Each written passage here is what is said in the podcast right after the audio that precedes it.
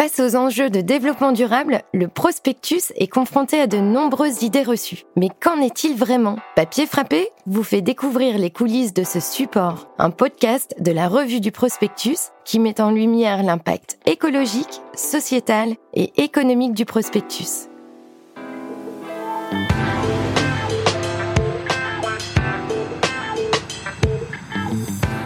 Bienvenue dans Papier frappé votre dose d'idées fraîches sur le prospectus.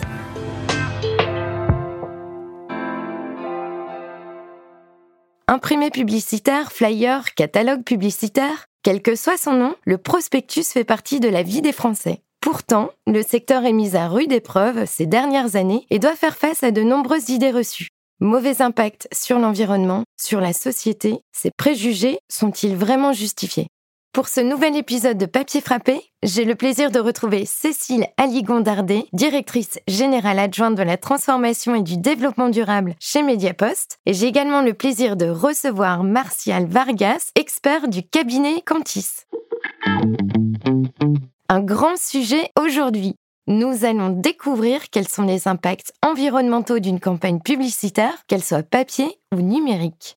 Mediapost a en effet confié la réalisation d'une étude environnementale appelée Analyse du cycle de vie à un spécialiste mondialement reconnu en la matière, le cabinet Cantis. L'objectif, me demanderiez-vous? Avoir un regard pragmatique sur ces différents impacts et qui sait, peut-être faire voler en éclats une ou plusieurs idées reçues sur le sujet.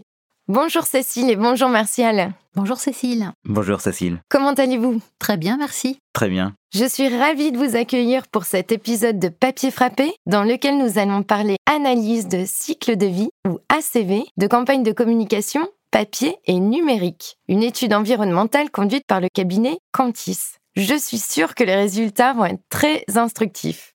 Mais avant de vous présenter l'étude, je vais tout d'abord m'adresser à vous, Cécile. Quels sont les objectifs de la réalisation d'une telle étude pour Mediapost? Les objectifs sont multiples. Améliorer la connaissance des impacts environnementaux de campagnes de communication papier et numérique permet à nos clients de faire des choix éclairés de lever certaines idées reçues, mais également d'identifier les pistes d'amélioration et de s'inscrire dans une démarche de progrès. Donc cela répond aux interrogations et aux attentes de vos parties prenantes, n'est-ce pas? Effectivement, depuis quelques années, les entreprises et les marques se retrouvent sous la pression de nouvelles attentes sociales et environnementales. Elles doivent très rapidement donner des preuves de leur engagement en faveur de la transition écologique. Dans le même temps, l'idée que le papier est anti-écologique, tandis que la dématérialisation des supports permettrait de réduire son impact environnemental, s'est répandue, sans qu'aucune étude ou vérification ne vienne d'ailleurs corroborer ou contredire ces idées. Face à ces deux tendances, Mediapost a tenu à agir, à apporter une vision claire. Pour comprendre cette étude martiale, pouvez-vous nous présenter l'analyse du cycle de vie? Qu'est-ce que c'est? L'analyse de cycle de vie, c'est une méthode qui est régie par deux normes, l'ISO 14040 et ISO 14044. Elle permet d'évaluer les impacts environnementaux d'un produit ou d'un service de sa conception et jusqu'à la fin de vie. Donc pour chaque étape, que ce soit de la fabrication ou jusqu'à la valorisation, l'ACV va évaluer la quantité d'énergie ou de matière qui sont nécessaires pour que cette étape ait lieu. Et donc ça nous permet de tirer des conclusions environnementales. Et ça permet notamment de répondre à des questions qu'on se pose dans la vie de tous les jours. Par exemple, est-ce qu'il vaut mieux acheter des tomates espagnoles ou des tomates bretonnes? Certes, les tomates bretonnes ont fait moins de kilomètres, mais souvent elles ont poussé sous serre avant d'arriver aux étals des magasins français. Et donc la CV nous permet de répondre à ce type de questions. Des questions en effet que tout le monde se pose. Et merci pour ces explications martiales. Une précision cependant, est-il possible de comparer les impacts environnementaux de deux produits ou de services différents? Oui, tout à fait Cécile. Une ACV peut aussi être un outil comparatif.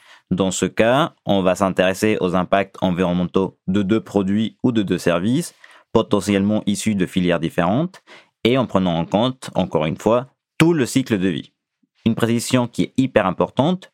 Il ne s'agit pas de comparer n'importe quoi. Il faut s'assurer que les deux produits ou services vont avoir la même fonction. C'est pour ça qu'on définit ce qu'on appelle une unité fonctionnelle afin de comparer ce qui est comparable et obtenir des résultats exploitables. Il faut donc que les deux produits et les services fournissent euh, la même fonction. Cela implique de considérer la durée de vie, la qualité, l'efficacité de chaque solution. On pourra par exemple comparer l'impact d'une bouteille en verre avec celle d'une brique en carton du même volume. Mais on ne peut pas comparer une bouteille en verre à un sac en plastique qui n'a pas du tout le même rôle. Bien sûr, et autrement dit, il ne faut pas mélanger des choux et des carottes, n'est-ce pas Cécile? Tout à fait. Certains annonceurs ont fait le choix stratégique de réduire leur campagne print au profit de leur campagne de communication digitale. Problème, ce choix a souvent été opéré pour des raisons économiques, mais sous couvert écologique. Ces arguments ne tenaient pas la route, car jusqu'à présent, aucune étude sérieuse comme une ACV n'avait été menée. L'ACV de Cantis est donc tout à fait inédite et va vraiment éclairer le marché. Très bien, Cécile. Le travail accompli par Cantis est donc important, voire indispensable dans le contexte actuel de durabilité. À ce titre, Martial, pouvez-vous nous expliquer comment a été menée cette étude? Selon les recommandations européennes sur lesquelles se base Cantis, les impacts environnementaux sont évalués dans une ACV selon 16 indicateurs environnementaux qui peuvent être classés dans cinq catégories majeures, qui sont la qualité des écosystèmes, le changement climatique, la santé humaine, l'utilisation des ressources et l'utilisation de l'eau. Concrètement, pour chacun de ces indicateurs, on va traduire les impacts potentiels qui sont générés par les produits ou services pour chaque étape du cycle de vie. Donc souvent, on les articule selon cinq phases clés. La production des matières premières, la production industrielle ou fabrication, le packaging et la distribution, l'utilisation des produits et la fin de vie. Et pour chaque étape du cycle de vie, on va s'intéresser aux choix et aux usages qui influencent l'impact global. Cette approche nous permet notamment de comparer la performance pour chaque phase et pour chaque indicateur et avoir une photo très englobante, très holistique du produit.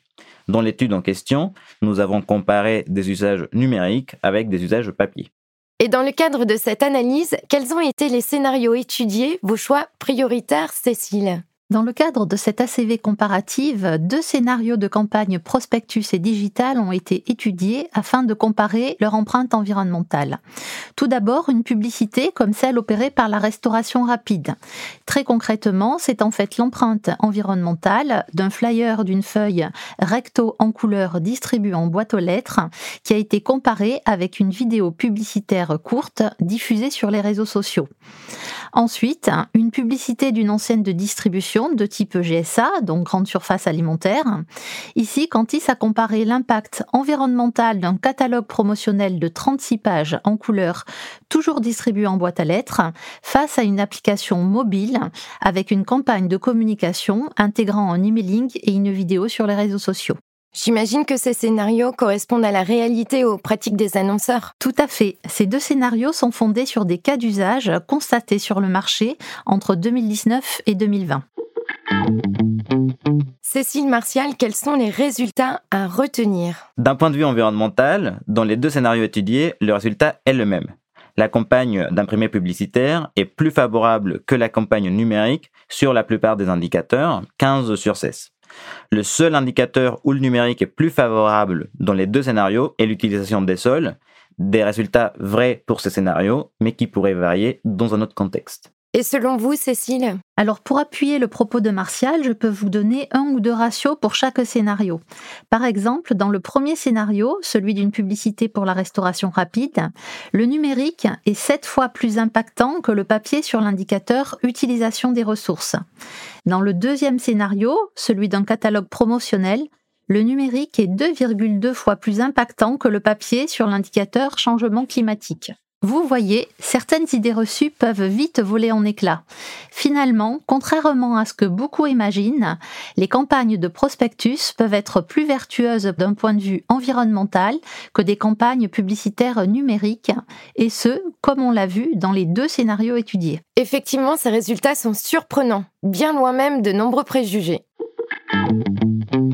Martial, pouvez-vous nous indiquer quels sont les inducteurs majeurs identifiés qui permettent de définir des leviers d'amélioration pour les deux filières concernées? De manière globale, pour les campagnes papier, nous avons constaté que les inducteurs majeurs sont la qualité du papier, c'est-à-dire est-ce qu'il est certifié ou non, la nature des encres utilisées et l'efficacité euh, énergétique globale de l'usine à papier.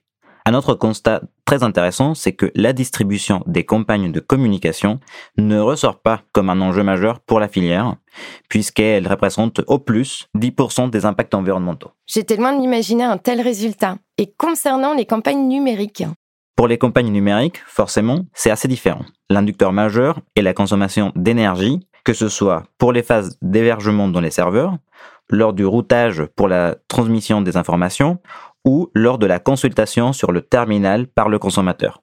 L'élément majeur à retenir est l'importance du taux de lecture dans les conclusions de l'étude. Par exemple, dans le scénario 2 qui porte sur le catalogue publicitaire, nous estimons que le taux d'ouverture des emails est de 1%. Il faut donc envoyer 100 mails pour que 1 soit ouvert. Une efficacité qui influe sur la performance environnementale. Derrière ces résultats et ces inducteurs, si j'ai bien compris, se cachent des dizaines et des dizaines de données chiffrées sur le papier et le digital. Avez-vous rencontré des difficultés à collecter des données éprouvées? Vous avez raison, Cécile.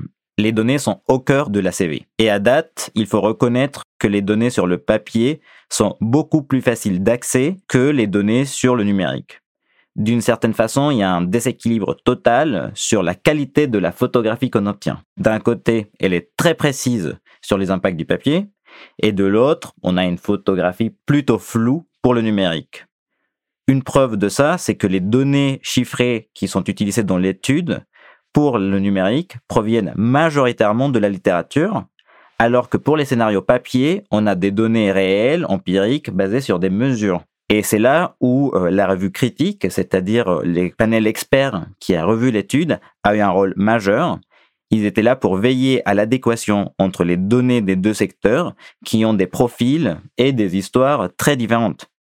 L'apport des deux experts, donc Julie Orgelet sur le digital et Frédéric Guillet sur le papier, a donc été précieux. Et vous, Cécile, que retenez-vous de cette analyse pour Mediapost au final? Je retiens de cette ACV inédite que les campagnes de prospectus peuvent être plus vertueuses que les campagnes de communication numérique. Pour autant, l'idée n'est pas d'opposer le papier et le digital. Mediapost a la conviction que la complémentarité des médias reste et restera la clé. En cela, cette ACV est une magnifique avancée.